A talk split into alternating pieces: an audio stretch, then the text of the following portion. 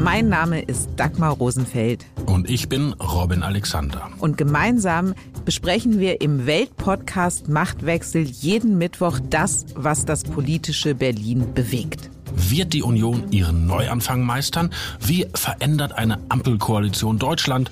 Und worum geht es aktuell in den Hinterzimmern? Im Machtwechsel erfahren Sie die Hintergründe zu den aktuellen politischen Debatten. Hören Sie rein. Jeden Mittwoch ab 17 Uhr bei Welt und überall, wo es Podcasts gibt. Auf Wiederhören.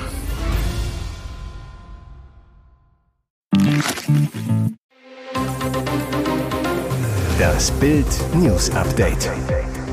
Es ist Donnerstag, der 24. August und das sind die Bild Topmeldungen. Zelensky-Berater exklusiv in Bild. Prigorschin unterschrieb sein Todesurteil. TV-Koch wurde von seinem Anwalt begleitet. Ein letztes Schubeck-Dinner vor dem Knastantritt. Ukraine, ChatGPT, UFOs, Trump-Rivalen fetzen sich bei TV-Duell. Zelensky-Berater exklusiv in Bild. Prigorschin unterschrieb sein Todesurteil. Schon im Juli rechnete er mit der Tötung Prigorschins. Jetzt scheint der Wagner-Boss bei einem Flugzeugabsturz ums Leben gekommen zu sein. Mikhailo Podoljak, Berater von Ukraine-Präsident Zelensky, sagte bereits im Juli, kurz nach dem Putschversuch in Bild, den Tod von Prigorschin voraus. Putins Ruf ist es, alle in Angst zu halten. Daher ist es für ihn eine persönliche Angelegenheit, Prigorschin so schnell wie möglich zu vernichten. Gegenüber Bild erklärt Mikhailo Podoljak jetzt, wieso Prigorschin auf Putins Abschussliste gestanden haben könnte. Erstens hat der Aufstand von Prigorschin im Juni Putin wirklich erschreckt. Zweitens, die Meuterei hat das Ansehen von Putin und des FSB beschädigt. Drittens hat Prigorschin in dem Moment, als er 200 Kilometer vor Moskau stehen blieb, sein eigenes Todesurteil unterschrieben. Podoljaks Urteil, Putin verzeiht niemandem. Das könnte der Söldnerboss jetzt mit dem Leben bezahlt haben. TV-Koch wurde von seinem Anwalt begleitet. Ein letztes Schubeck-Dinner vor dem Knastantritt. Diesen vorläufigen Abschied ließ er sich nicht nehmen. Starkoch Alfons Schubeck hat jetzt seine Haftstrafe wegen Steuerhinterziehung angetreten. Gestern Vormittag saß er noch mit seinem Anwalt zusammen. Dieser brachte ihn dann zur JVA Landsberg gab ihn dort ab. Den Tag zuvor hatte Schubeck damit verbracht, sich von Freunden und Geschäftspartnern zu verabschieden. Abends war er zum Essen verabredet. Künftig wird das Essen etwas anders aussehen für den Sternekoch, der sonst nur das Beste auftischt und aufgetischt bekam. Das Gefängnismenü. Gegen 6.20 Uhr gibt es Frühstück, um 11 Uhr Mittagessen, Abendessen bereits um 15.40 Uhr. Schubeck kann sich letzteres am Küchenschalter abholen und zu einem beliebigen Zeitpunkt in seiner Zelle essen. Wie Bild erfuhr, ging Alfons Schubeck zuversichtlich ins Gefängnis, weil er weiß, dass ihm seine Freunde wie Immobilienunternehmer und Investor Fall Graudis danach helfen werden. Seine drei Kinder stehen laut Bildinfos auch zu ihrem Vater. Sie sind sehr eng mit ihm. Auch deshalb ist er so gelöst und geht laut seines Umfeldes voller Demut ins Gefängnis um sich seiner Strafe zu stellen. Die Zeit hinter Gittern will er so schnell es geht hinter sich bringen. So wartete er auch deswegen laut Bildinformationen aus seinem Umfeld nicht die Frist bis Freitag ab, sondern trat seine Strafe schon am Mittwoch an. Ukraine, ChatGPT, UFOs. Trump-Rivalen fetzen sich bei TV-Duell. Erster Höhepunkt des angelaufenen Republikaner-Wahlkampfes für 2024. Acht konservative Kandidaten für die Präsidentschaftswahlen 2024 zofften sich in Milwaukee bei der ersten TV-Debatte. Mehr als 14 Monate vor dem Wahltag. Das erste rhetorische Feuerwerk vor einem Millionen TV-Publikum fand jedoch ohne den Top-Favoriten statt. Donald Trump. Der Ex-Präsident liegt in Umfragen so weit vorne, dass er sich mit Kontrahenten erst gar nicht abgeben wollte. Vor den Fox News Kameras schlug also die Stunde der Trump-Rivalen. Sie kämpften um die Pole Position bei den Verfolgern, zwei Stunden lang. Es flogen die Fetzen. Alle Augen richteten sich auf Florida-Gouverneur Ron DeSantis, der einst Trump gefährlich war, doch zuletzt durch groben Wahlkampfmurks zurückgefallen ist. Er rechnete mit US-Präsident Joe Biden ab, auch wegen des angeblichen Versagens nach dem Feuerinferno in Maui. Besonders New Jerseys Ex-Gouverneur Chris Christie zeigte Kanten, als er den die Debatte immer wieder an sich reißenden Vivek Ramaswamy als Amateur heruntermachte. Sie hören sich an wie Chat GPT, Gelächter im Saal. Doch als Christie das Verhalten von Trump als unwürdig bezeichnete, gab es Buhrufe. Das Drama verdeutlichte, wie populär der Ex-Präsident bei Parteigängern bleibt. Alles zur ersten Vorwahldebatte lesen Sie auf Bild.de. Besserten Drogen seine Rente auf, Überfall, Berliner in Wohnung getötet.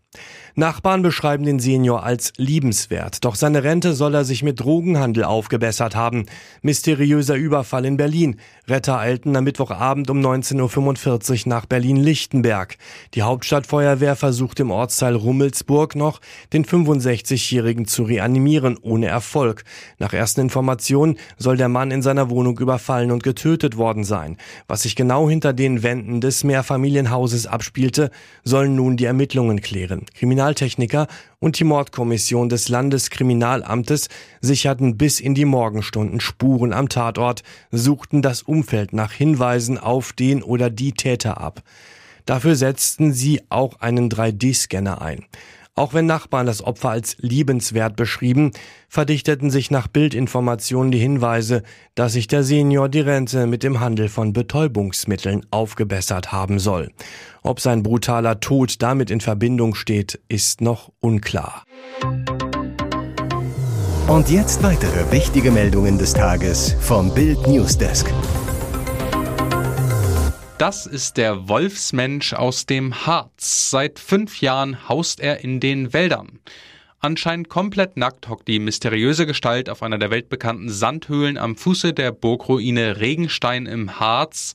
Es sieht aus, als stütze sie sich auf einen Stock, ritze etwas in das Sandgestein. Anwohner erzählen sich seit Jahren Geschichten vom Wolfsmenschen, der in den Wäldern rund um Blankenburg im Harz hausen soll. Jetzt taucht der erste Fotobeweis auf. Am Dienstag gegen 18.30 Uhr war Kurierfahrerin Gina Weiß aus dem nahen Halberstadt mit ihrem Freund Tobi im Wald unterwegs. Das Paar sammelt die Wanderstempel, von denen es auch einen an der großen Sandhöhle gibt. Als wir die Sandhöhlen erreichten, sahen wir den Wolfsmenschen. Er stand oben auf einer der Höhlen, hielt einen langen Holzstock wie eine Lanze im Arm, sagt die 31-Jährige zu Bild.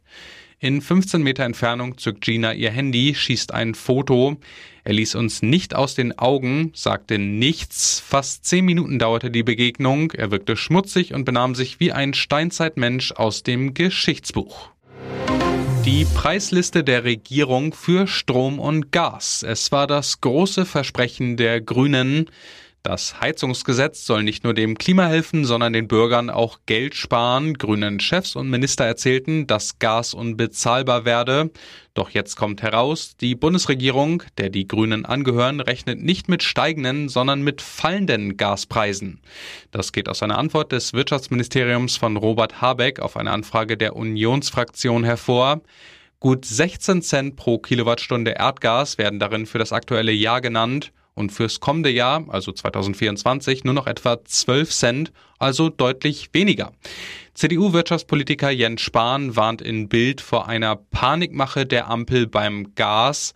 Denn auch der Strompreis bleibt bis über 2040 hinaus bei etwa 40 Cent pro Kilowattstunde und ist damit kaum günstiger, so Spahn. Dass die Sonne keine Rechnung stelle, sei ein grünes Märchen, sagt der CDU-Politiker. Die Bürgerinnen und Bürger lassen sich nicht verschaukeln. Netzausbau, Speicher und Reservekraftwerke würden hohe Kosten verursachen. Disco-Besucher rammte Tony B. ein Glas ins Gesicht, blind, weil er ein Mädchen beschützen wollte. Für Tony B. hat sich in der Nacht zum 30. April alles verändert. Noch immer begleiten ihn die Erinnerungen an einen harten Schlag und die Schmerzen aus jener Nacht. Er wurde Opfer einer Gewalttat, verlor bei einem Streit im Münchner Club Milchbar sein Augenlicht. Der Marokkaner Aysam D. soll dem 30-Jährigen ein Glas ins Gesicht gerammt haben.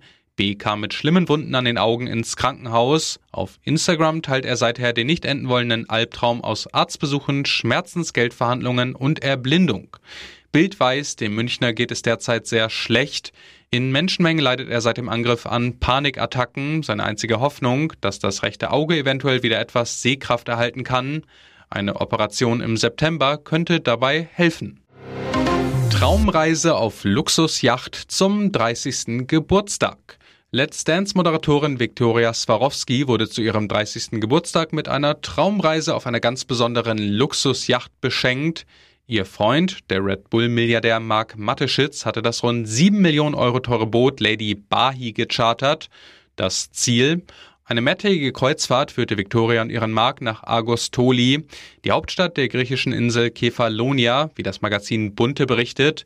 Ebenfalls an Bord war auch Viktorias jüngere Schwester Paulina, mit der das Geburtstagskind im Privatjet angereist sein soll. Für Vickys Geburtstag am 16. August hatte sich ihr Mark etwas ganz Besonderes ausgedacht. Mit der Yacht ging es zum Oasestrand auf der Insel Zakynthos. Das Eiland ist für seine wolkenweißen Klippen bekannt. Als Höhepunkt besuchten die beiden Verliebten die Grotten von Keri und tauchten in den türkisblauen Wellen. Was will man mehr?